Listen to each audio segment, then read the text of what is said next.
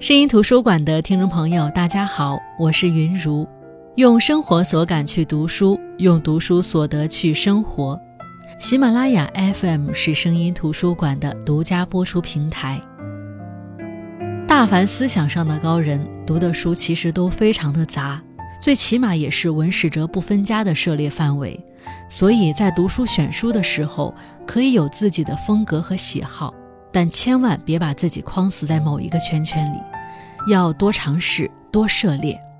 就像季羡林，他是语言学家、文学家、国学家等，尤其他研究吐火罗文，他是世界上仅有的精于此语言的几位学者之一。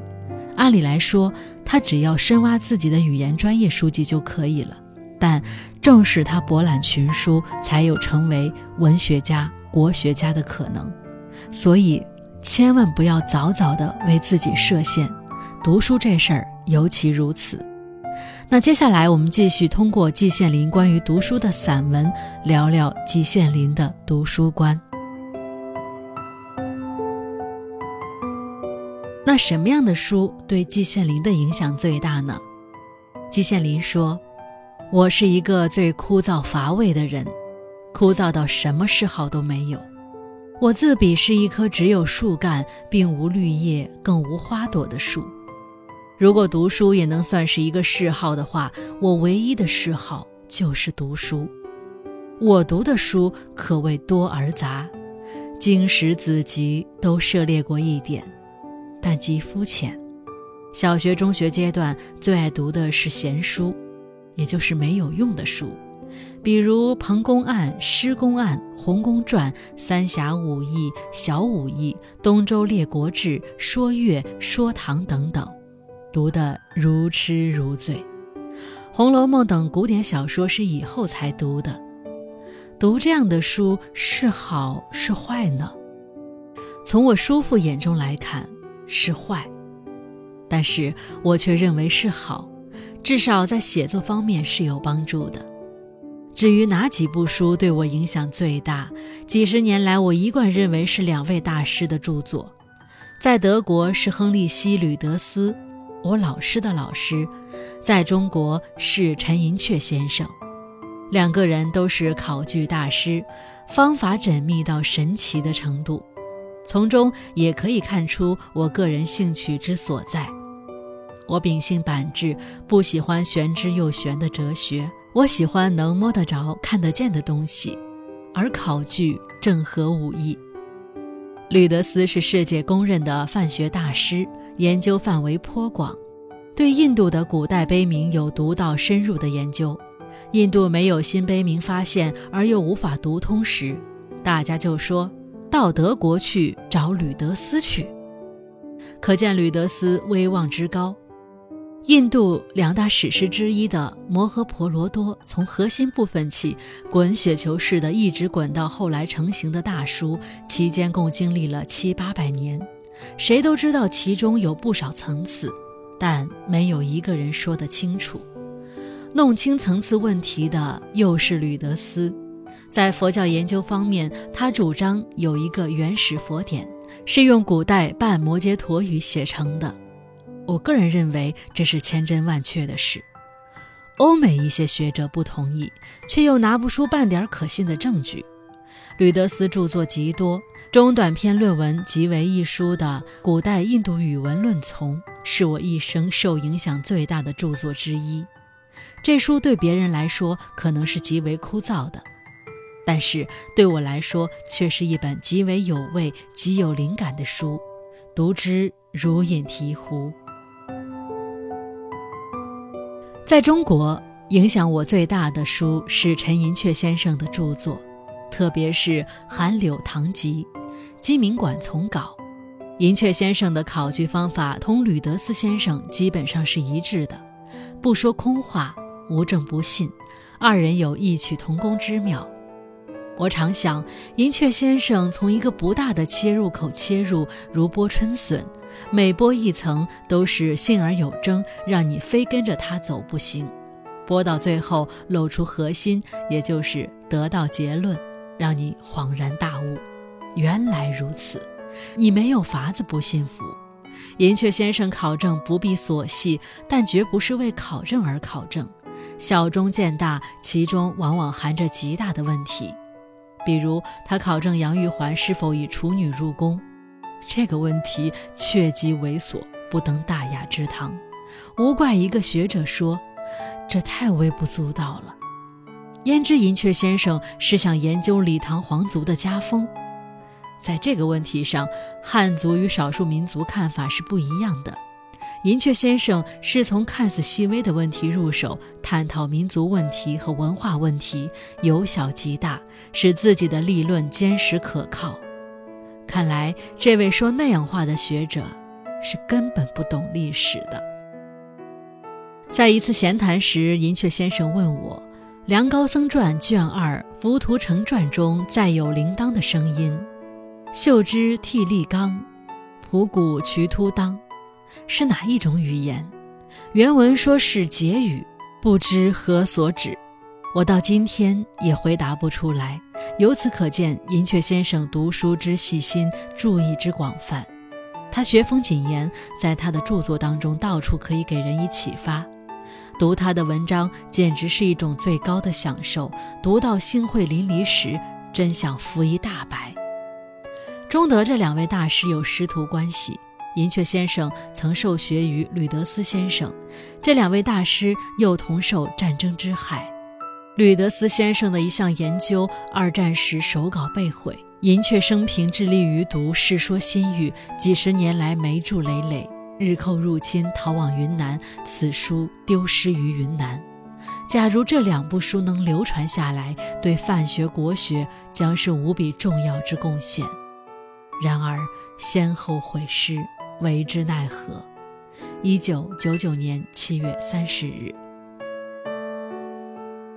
刚才谈到的其实是对季羡林先生影响最大的书，以及影响最大的两个人。那季羡林真正最喜爱的书又是什么书呢？季羡林说：“我在下面介绍的只限于中国文学作品，外国文学作品不在其中。”我的专业书籍也不包括在里面，因为太冷僻。一司马迁《史记》，《史记》这一部书，很多人都认为它既是一部伟大的史籍，又是一部伟大的文学作品。我个人同意这个看法。平常所称的二十四史中，尽管水平参差不齐，但是哪一部也不能望《史记》之项背。《史记》之所以能达到这个水平，司马迁的天才当然是重要原因，但是他的遭遇起的作用似乎更大。他无端受了宫刑，以致郁闷激愤之情溢满胸中，发而为文，句句皆带悲愤。他在《报任少卿书》中已有充分的表露。二，《世说新语》，这不是一部史书，也不是某一个文学家和诗人的总集。而只是一部由许多颇短的小故事编纂而成的奇书，有些篇只有短短几句话，连小故事也算不上。每一篇几乎都有几句或一句隽语，表面简单淳朴，内容却深奥异常，令人回味无穷。六朝和稍前的一个时期内，社会动乱，出了许多看来脾气相当古怪的人物，外似放诞。内失怀忧，他们的举动和常人不同。此书记录了他们的言行，短短几句话而栩栩如生，令人难忘。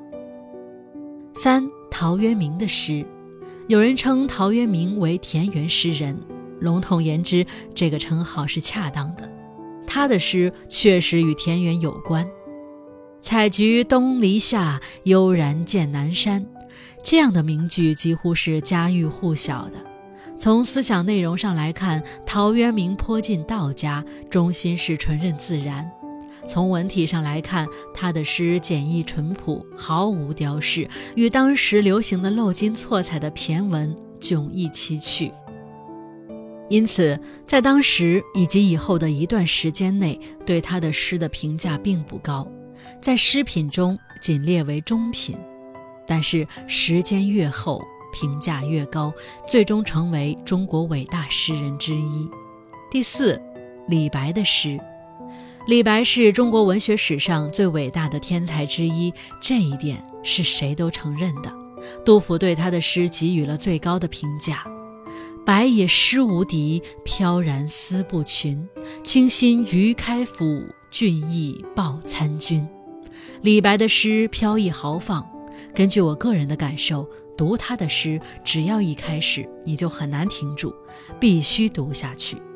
原因，我认为是李白的诗一气流转，这一股气不可抵御，让你非把诗读完不行。这在别的诗人作品中是很难遇到的现象。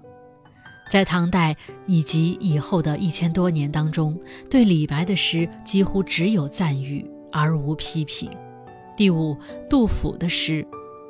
杜甫也是一个伟大的诗人，千余年来李杜并称。但是二人的创作风格却迥乎不同，李白是飘逸豪放，而杜甫则是沉郁顿挫。从使用的格律上也可以看出二人的不同。七律在李白集中比较少见，而在杜甫集中则颇多。摆脱七律的束缚，李白是没有枷锁跳舞；杜甫善于使用七律，则是带着枷锁跳舞。二人的舞都达到了极高的水平，在文学批评史上，杜甫颇受到一些人的指摘，而对李白则绝无仅有。第六，南唐后主李煜的词，后主词传留下来的仅有三十多首，可分为前后两期，前期仍在江南当小皇帝，后期则以相送。后期词不多，但是偏偏都是杰作，纯用白描，不做雕饰，一个典故也不用，画几乎都是平常的白话，老妪能解。然而意境却哀婉凄凉，千百年来打动了千百万人的心。他在词史上蔚然成一大家，受到了文艺批评家的赞赏。但是对王国维在《人间词话》中赞美后主有佛祖的胸怀。我却至今尚不能解。第七，苏轼的诗文词。中国古代赞誉文人有三绝之说，三绝者，诗、书、画三个方面皆能达到极高水平之谓也。苏轼至少可以说已达到了五绝：诗、书、画、文、词。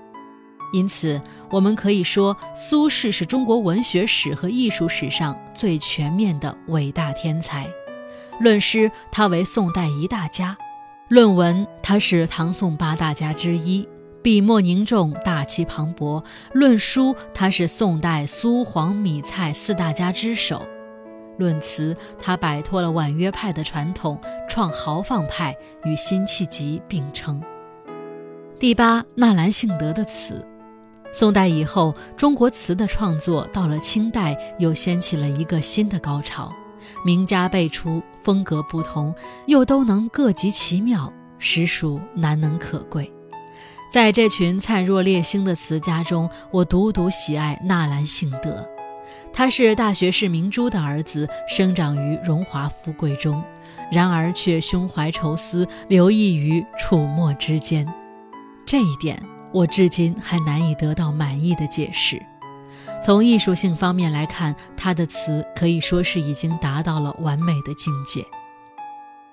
第九，吴敬梓的《儒林外史》，胡适之先生给予《儒林外史》极高的评价，诗人冯至也酷爱此书。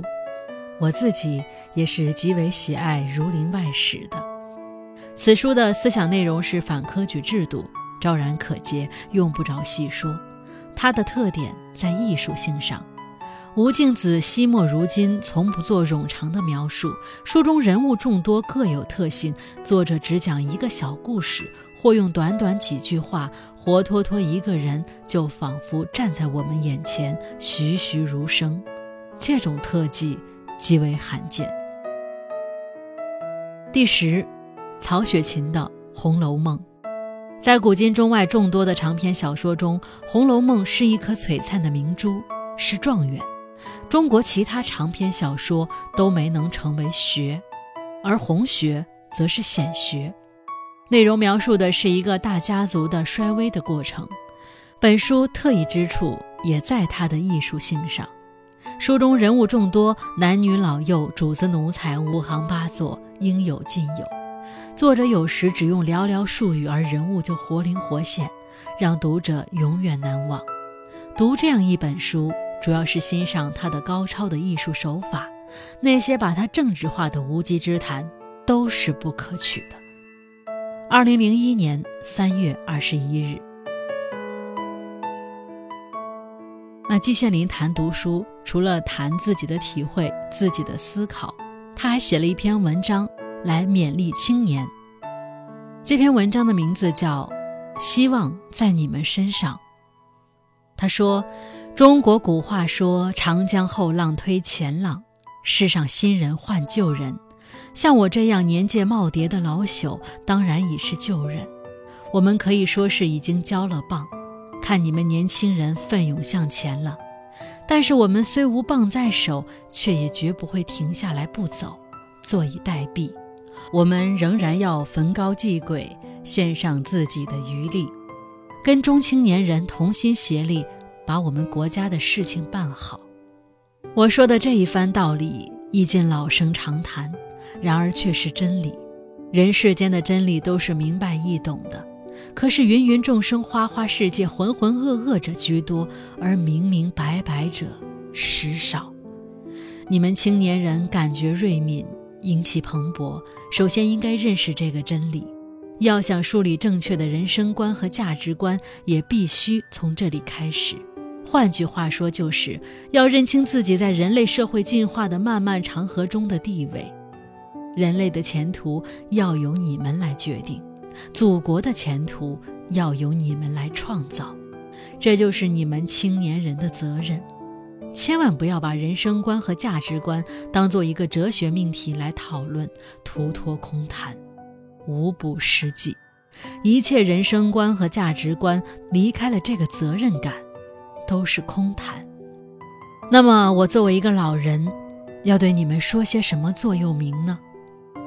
你们想要从我这里学些什么经验呢？我没有多少哲理，我也讨厌说些空话、废话、假话、大话。我一无灵丹妙药，二无锦囊妙计，我只有一点明白易懂、简单朴素、意尽老生常谈又确实是真理的道理。我引一首宋代大儒朱子的诗：“少年易老学难成。”一寸光阴不可轻，未觉池塘春草梦，阶前梧叶一秋声。明白易懂，用不着解释。这首诗的关键有二：一是学习，二是要惜寸阴。朱子心中的学，同我们的当然不会是完全一样的，这个道理也不用多加解释，只要心里明白就行。至于爱惜光阴，更是易懂，然而真正能实行者却不多见。这就是一个耄耋老人对你们的肺腑之谈。青年们，好自为之，世界是你们的。一九九四年十二月四日。那其实分享季羡林读书观的过程，也是我们在学习他的阅读方法的过程。他的阅读方法就是对任何问题都有自己的思考。阅读本身固然重要，但阅读之后的思考才能让别人的知识成为你的补给。阅读不是要强迫自己接受他人的观点，而是在他人提供的思想基础上思考并找到自己。好的，我是云如声音图书馆，我们下期再见。